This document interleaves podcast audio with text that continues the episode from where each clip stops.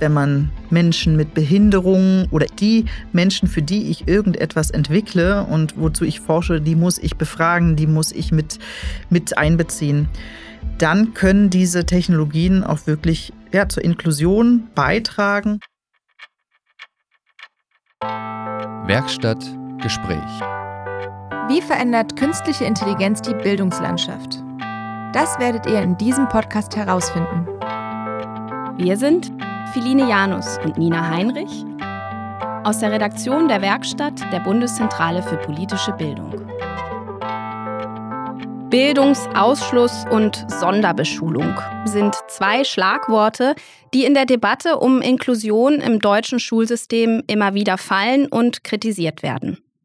In einer inklusiven Schule geht es darum, systemische Barrieren abzubauen und die Schule so zu gestalten, dass sie auf Vielfalt und die Individualität aller Lernenden eingehen kann. Dieses Verständnis geht auch über den Fokus auf Behinderungen hinaus. Im folgenden Werkstattgespräch geht es darum, welche Rolle künstliche Intelligenz für eine inklusivere Bildungslandschaft spielen kann. Hallo zu einem weiteren Werkstattgespräch zu KI und Bildung. Wir sprechen diesmal über künstliche Intelligenz und Inklusion in der Bildung. Und dafür haben wir hier dabei Berit Bla. Hallo Berit. Hallo. Ich stelle dich einmal vor. Berit Bla ist Wissenschaftlerin am Deutschen Forschungszentrum für Künstliche Intelligenz, dem DFKI, und beim MMB Institut für Medien- und Kompetenzforschung. Sie hat ursprünglich in Kommunikationswissenschaft promoviert und 2001 dann damit begonnen, über das Lernen und Lehren mit digitalen Medien zu forschen und E-Learning-Systeme mitzuentwickeln. Und in ihrer Rolle am DFKI war sie am Projekt KI Assist beteiligt und jetzt an dem Nachfolgeprojekt KI Kompass Inklusiv. Da geht es um KI-gestützte Assistenztechnologien für Menschen mit Behinderung, vor allem im Rahmen der beruflichen Inklusion. Darum geht's. Beim Stichwort Inklusion denken ja viele Menschen unmittelbar an Personen mit körperlichen Behinderungen. Der Inklusionsbegriff ist ja aber auch ein bisschen weiter gefasst. Welche Bereiche gibt es da? Also wofür eignen sich KI-Assistenzsysteme ganz besonders? Ja, es gibt verschiedene Behinderungsarten geistige Behinderungen zum Beispiel, also kognitive Einschränkungen, psychische Einschränkungen oder die Sinnesbehinderung, also Seh- Höreinschränkungen, Hörbehinderungen. Bei solchen Behinderungen gibt es eine ganze Reihe von Technologien mit und auch ohne KI, die unterstützen können. Und in unseren Projekten, die du vorhin schon erwähnt hast, also KI Assist als Vorgängerprojekt, haben wir mal recherchiert, was für Technologien es denn überhaupt gibt und geprüft, ob die in irgendeiner Form KI drin haben oder nicht. Und haben da eine ganze Reihe von Technologien gefunden, 160 in etwa, die wir gefunden haben und die wir uns angeguckt haben. Erstmal nur von dem, was die Hersteller, die Anbieter dieser Technologien dann ähm, darüber verlauten lassen. Da haben wir äh, ja eine ganze Menge gefunden, auch vieles, was nicht wirklich KI ist und ganz vieles leider, was noch nicht wirklich auf dem Markt ist. Keine marktreifen Produkte, die angeboten werden, sondern ganz viel, was in Projekten entwickelt wird oder wurde. Und welche waren das zum Beispiel? Wir haben, ich sagte ja schon so, Sinnesbehinderungen, also für ähm, sehbehinderte Menschen zum Beispiel gab es eine Technologie und die gibt es immer noch, die heißt Orcam. Das ist so ein kleines Gerät, was sich Menschen mit Sehbehinderungen an die Brille klemmen können und verbunden sind. Es gibt da eine Audioausgabe und es gibt eine kleine Kamera in diesem Gerät drin, die, wenn ich zum Beispiel über die Straße gehen will, mir dann sagt, ah, die Ampel ist rot oder die mir Schilder vorlesen kann. Oder die, wenn Nina den Raum betritt, mir sagt, Nina hat den Raum betreten. Je nachdem, wie sie trainiert wurde. Das ist so ein Beispiel für eine Technologie für Menschen mit Sehbehinderung, Seheinschränkungen. Menschen mit Hörbeeinträchtigungen. Da hatten wir zum Beispiel eine Technologie, Ava, Ava App, die tatsächlich den gesprochenen Text in Sprache, also Speech-to-Text Systeme übersetzt. Das war damals KI Assist ist gelaufen in den Corona-Zeiten. Das war, wenn man sich daran zurückerinnert, doch sehr, sehr videokonferenzlastig und für Menschen mit Hörbeeinträchtigungen natürlich ein großes Problem, aber vielleicht auch für Menschen ohne Hörbeeinträchtigungen ein großes Problem. Man möchte ja vielleicht die eine oder andere Sitzung, die man hatte, gerne nochmal als Transkript haben. Und solche Technologien mit KI machen das möglich. Kurz erklärt. Digitale Inklusion meint das Anliegen, allen Menschen unabhängig von Alter, Geschlecht, sozioökonomischem Status, Bildungsniveau, geografischer Lage und vor allem unabhängig von ihren verschiedenen Fähigkeiten und Bedürfnissen einen gleichberechtigten Zugang zu digitalen Technologien im Alltag zu ermöglichen. Besonders wichtig ist dabei die Zugänglichkeit, zum Beispiel durch die Bereitstellung barrierefreier Websites, Apps und Technologien für Menschen mit Behinderungen. Dafür setzt sich auch das Projekt KI Kompass Inklusiv ein, über das Berit heute mit uns spricht. Es unterstützt die Teilhabe von Menschen mit Behinderungen an der digitalen und KI-gestützten Arbeitswelt. Bis 2027 soll ein Kompetenzzentrum aufgebaut werden, das Daten zu KI-Assistenztechnologien sammelt, Beratungs- und Schulungsangebote bereitstellt und inklusive KI-Lösungen in Praxislaboren entwickelt. KI Kompass Inklusiv wird vom Bundesministerium für Arbeit und Soziales aus Mitteln des Ausgleichsfonds unterstützt und baut auf dem Vorgängerprojekt KI Assist auf. Partner sind das Deutsche Forschungszentrum für künstliche Intelligenz, die Bundesarbeitsgemeinschaft der Berufsbildungswerke, der Bundesverband der Berufsförderungswerke und die Bundesarbeitsgemeinschaft der Werkstätten für behinderte Menschen. Und woran entscheidet sich, ob es eine Technologie dann auf den Markt schafft oder nicht? Das ist eine gute Frage. Natürlich vor allen Dingen an der Skalierbarkeit ist es eben eine Technologie, die nicht nur für eine ja doch in der Minderheit befindlichen Gruppe von Menschen mit den entsprechenden Beeinträchtigungen ist oder ob sie auch einen Nutzen, einen Mehrwert verspricht für Menschen ohne irgendwelche Beeinträchtigungen. So ist der Markt leider. Oder aber man hat Projekte, ich hatte ja gesagt, über die Hälfte der Technologien, die wir gefunden haben, waren tatsächlich Projekte. Und wenn die Projekte so gefördert worden wären, dass sie auch Nachhaltigkeit anvisieren, also sprich Produkte entwickeln und auch das sichern, dass das Produkt, was sie, den Prototypen, den sie entwickelt haben, dass der dann auch in die Produktion geht, dann wäre daraus was geworden. Das ist aber leider noch nicht so in der Förderlandschaft. Es wird jetzt nach und nach mehr aufgenommen, aber es ist leider immer noch so, dass die meisten Technologien, Projekte in den Schubladen am Ende verschwinden oder vielleicht auch in wissenschaftlichen Publikationen, sehr wohl, aber eben nichts, äh, nicht solche Dinge, dass man sie wirklich anwenden kann. Im Projekt KI Kompass inklusiv setzt ihr euch ja vor allem mit Assistenztechnologien auseinander, die im Rahmen von beruflicher Inklusion eingesetzt werden oder eingesetzt werden sollen. Könntest du da noch mal Beispiele nennen?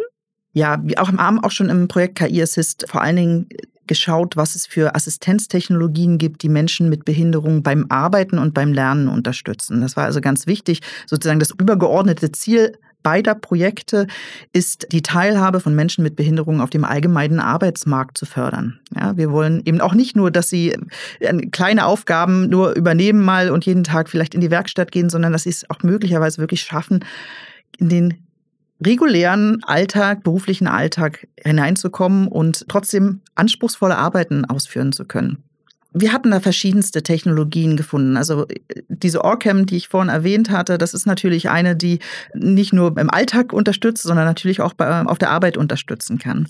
Wir haben verschiedene Apps zum Beispiel gefunden. Inclusify war eine App, die kleine Lerntexte eingeblendet hat, wenn man sein Handy zum Beispiel über irgendeine Anleitung, äh, was war das, eine Arbeitsanleitung für Feuerschutz, äh, genau, so, so eine Anleitung gehalten hat. Und dann gab es dazu im Handy auf dem Display, gab es dann dazu bestimmte Erklärungen oder nochmal ein kleines Video oder ein Bild, was das gezeigt hat.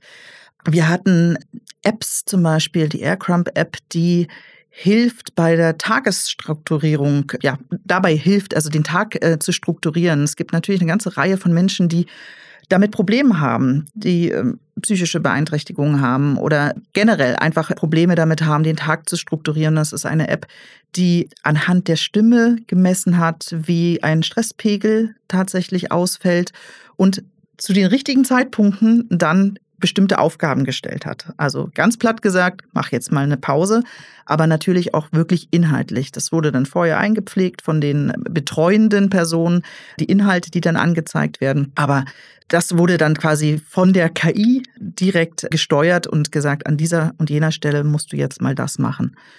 Oder wir haben ja, sowas wie Bewerbungstrainer gehabt, also wo ein Avatar mithilft, quasi eine bestimmte Gesprächssituation zu trainieren und da auch Feedback dann drüber gibt, was tatsächlich im Gespräch gut und schlecht war.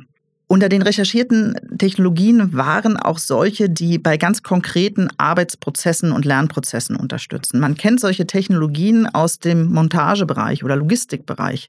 Da setzt man also intelligente Datenbrillen auf und die blenden in das Sichtfeld des Menschen ein bestimmte Arbeitsanleitungen.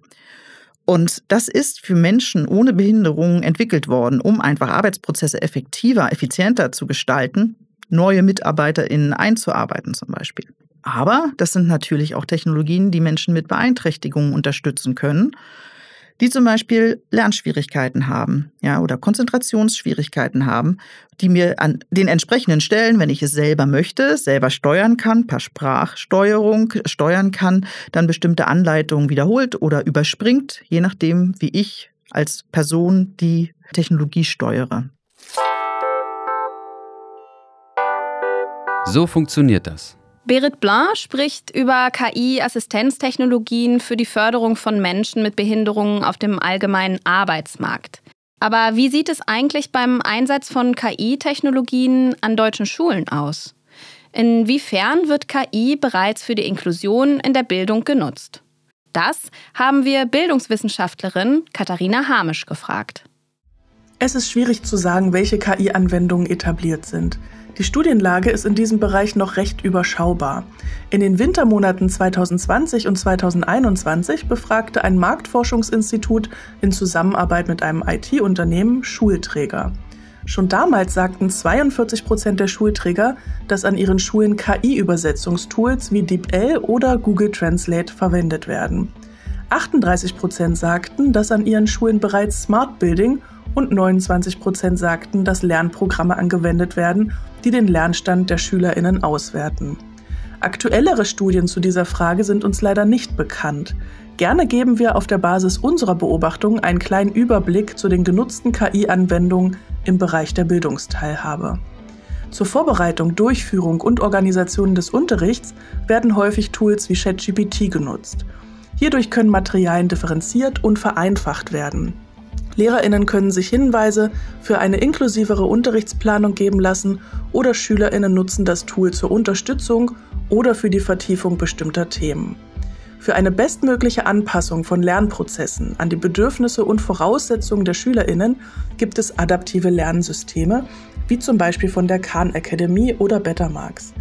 Hierdurch erfolgt eine permanente Lernstandsdiagnostik, wodurch das Niveau des Lernmaterials bestmöglich an den oder die Schülerin angepasst werden kann.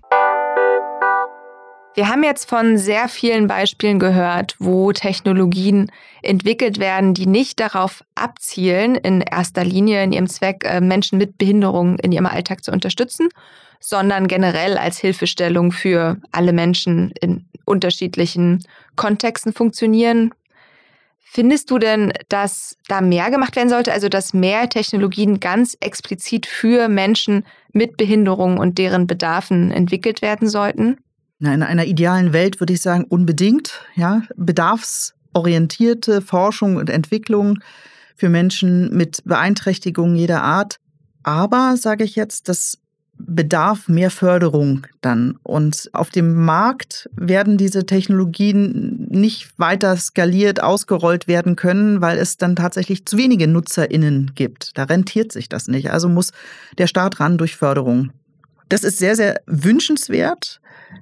Ich würde aber auch sagen, dass man die Inklusion von Menschen mit Behinderungen nicht nur darüber hinkriegt, dass man für sie Technologien entwickelt, sondern dass man sie bei der Entwicklung, bei der Forschung und Entwicklung von solchen Technologien mit einbezieht. Also mit ihnen gemeinsam Konzepte erarbeitet, entwickelt, testen lässt, ja. Und das haben wir in unserem ersten Projekt KI Assist haben wir das schon getan. Wir hatten damals, da muss ich ganz kleines bisschen zu ausholen, wir hatten also auf der einen Seite recherchiert, was für Technologien gibt es. Wir haben da, das DFKI hat damit den Praxispartnern aus der Welt der beruflichen Rehabilitation zusammengearbeitet und dort an verschiedenen ausgewählten Einrichtungen, also zum Beispiel Werkstätten für behinderte Menschen, Berufsförderungswerke und Berufsbildungswerke, dort solche Technologien beispielhaft ausgewählt und die getestet. Und zwar wurden die danach ausgewählt, was an diesen speziellen Einrichtungen für Bedarfe waren. Das heißt, wir haben zwar recherchiert, was es für Technologien gibt, aber auf der anderen Seite parallel lief dazu ganz wichtig die Bedarfsanalyse. Welche Bedarfe sind dann überhaupt da? Und da kam zum Beispiel ganz viel der Bedarf nach Unterstützung bei psychischen Problemen der Bedarf Alltagsstrukturierung. Das Beispiel hatte ich vorhin schon gesagt. Das war ein ganz großer Bedarf und auch es wurde damals auch gesehen, dass das ein steigender Bedarf ist. Ja.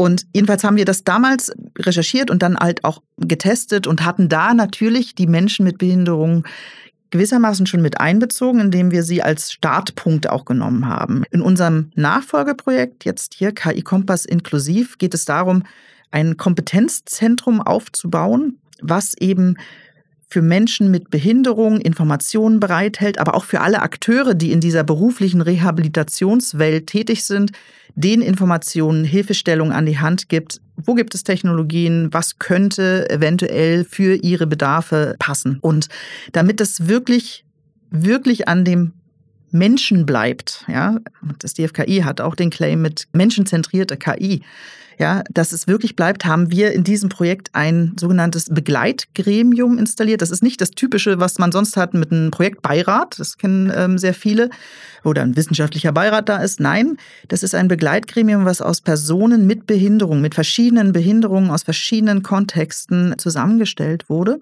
und die uns begleiten bei allen Konzepten, die wir erarbeiten. Also es, dieses Kompetenzzentrum soll auch für Schulungen sein, für Informationen. Wir werden Webauftritt haben. Man kann nach äh, Technologien recherchieren, man kann suchen.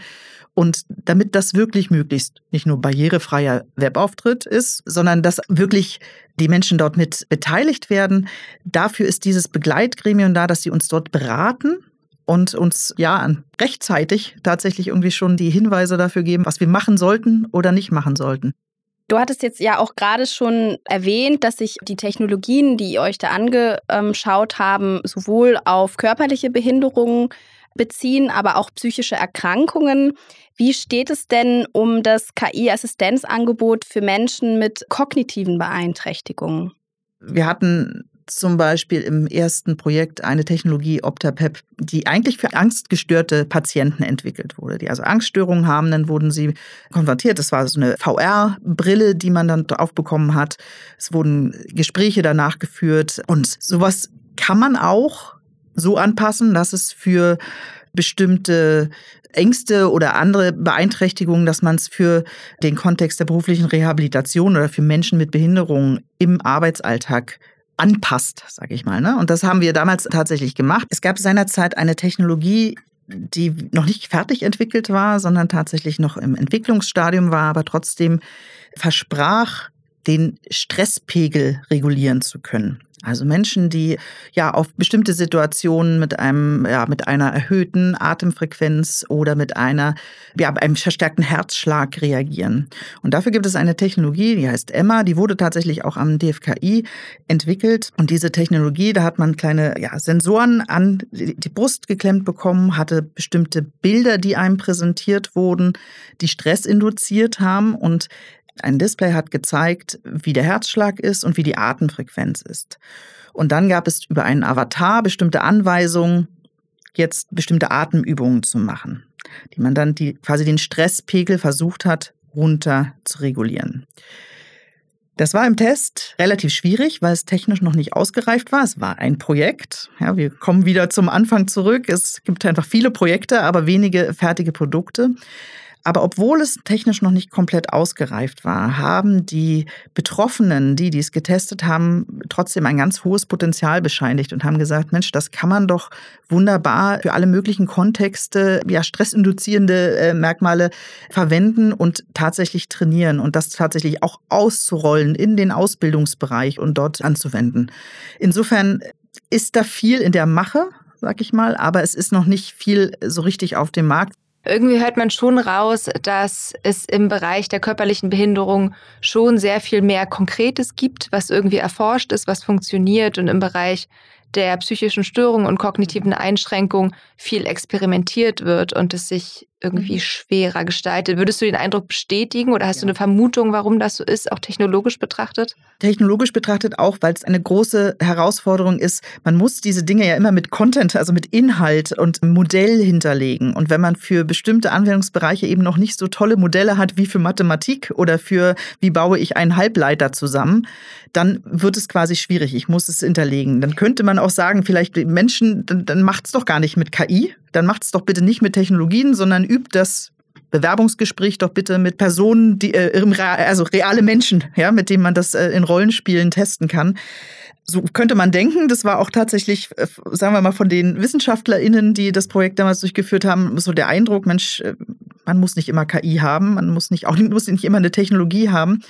Aber als Feedback kam tatsächlich von den Betroffenen nach wie vor. Es hat ein großes Potenzial und ich habe die Chance, mit einem nicht bewertenden Menschen etwas zu trainieren und quasi objektiv mit einer KI, mit einem Avatar zu trainieren und ja alles rauszulassen, was ich rauslassen möchte, ohne dafür ja sozial sanktioniert zu werden. Das leuchtet mir bei diesem Beispiel von einem Bewerbungstraining auch total ein. Trotzdem fand ich diesen Hinweis, den du vorhin gemacht hast, auch interessant zu sagen, klar, wenn wir über Matheaufgaben sprechen, dann kann ich eine KI darauf trainieren und dann kann diese KI dann mit einer Schülerin zum Beispiel diese Matheaufgaben durchgehen. Wenn wir jetzt aber über kognitive Beeinträchtigungen sprechen, dann ist das so eine individuelle Ausgangslage auch, dass sie vielleicht auch in bestimmten Fällen KI auch vielleicht zu mathematisch und datenbasiert arbeitet und es da dann schwierig wird, sich auf die Menschen einzustellen. Ja, und deswegen würde ich auch immer sagen, die KI alleine macht es nicht, sondern es ist immer quasi die Integration und das gemeinsame Arbeiten. Von der KI, wir haben eher so Expertinnensysteme, ähm, symbolische KI, wir haben maschinelles Lernen, auf der anderen Seite statistische KI. Auch diese beiden Bereiche fließen immer mehr zusammen. Hybride KI nennt man es. Und ich gehe noch den Schritt darüber hinaus, dass wir sagen, so, es muss immer äh, Human in the Loop sein. Es muss der Mensch mit dabei sein. Und gerade bei diesen psychischen beeinträchtigten Menschen nur die KI alleine drauf war von vornherein ganz klar, dass wir das nicht machen. Ja, es war immer begleitet von der Fachkraft. Also in der beruflichen Rehabilitationswelt gibt es halt die Menschen mit Behinderung und es gibt immer eine Fachkraft, die den Pädagogen, die Pädagogin, die ähm, diese Menschen begleitet. Und mit denen gemeinsam wurde dann das ausgewertet, was mir die KI gesagt hat. Na, an der Stelle war die Atemfrequenz so und hier hast du falsch reagiert oder sowas. Das wird immer eingeordnet, muss es. Emotionsregulation durch KI. Können dadurch Abhängigkeiten entstehen? Wie genau können diese Systeme tatsächlich menschliche Emotionen erkennen? Welche sensiblen Daten werden dabei erfasst? Das sind ethische Fragen nach den Risiken von Emotionsmanipulation und auch nach der Frage von sozialer Isolation und Verstärkung von Voreingenommenheiten, die wir uns stellen müssen die wir uns stellen müssen, wenn wir KI-Technologien zur Emotionsregulation bei psychischen Problemen einsetzen möchten. Die langfristigen Auswirkungen auf die Psyche eines Menschen und die damit einhergehende rechtliche Verantwortung bei Fehlfunktionen sind noch nicht geklärt. Und jetzt? Dr. Robert Kruschel ist Erziehungswissenschaftler und Sonderpädagoge. Wir haben ihn gefragt, welche Inklusionsprobleme an Schulen wird KI nicht lösen können? Inklusive Bildung, also Schule so zu gestalten, dass niemand ausgeschlossen wird und alle teilhaben können, ist eine Herausforderung für alle Beteiligten. Es gibt Probleme, die KI nicht lösen wird. Zum Beispiel das gemeinsame Lernen. Kinder lernen voneinander sehr gut, vor allem wenn sie auf unterschiedlichen Niveaus sind. Hier ist die Frage, wie KI-Tools das bewerkstelligen können. Vielleicht kann es sogar kontraproduktiv sein. Auch soziales Lernen findet aus unserer Perspektive durch KI-Tools nicht unbedingt besser statt.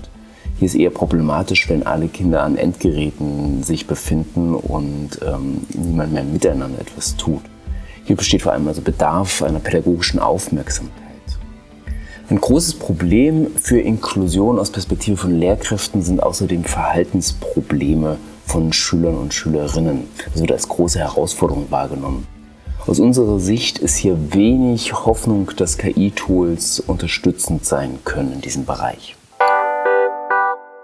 Berit, wenn wir uns jetzt nochmal insgesamt die Situation anschauen, all die Projekte, die es da gibt, wovon, wie du ja gesagt hast, erstmal noch ganz wenig zur Anwendung kommt, die Technologien, die vielleicht gar nicht speziell für die Bedarfe von Menschen mit Behinderung gemacht wurden, aber trotzdem total nützlich sind und auch mit Blick darauf, was da jetzt vielleicht noch kommen mag, da hast du ja uns jetzt ganz viele Einsichten geliefert. Wenn wir uns das alles angucken, was würdest du auf die Frage antworten, macht KI die Welt inklusiver? Jein, kann ich darauf nur antworten.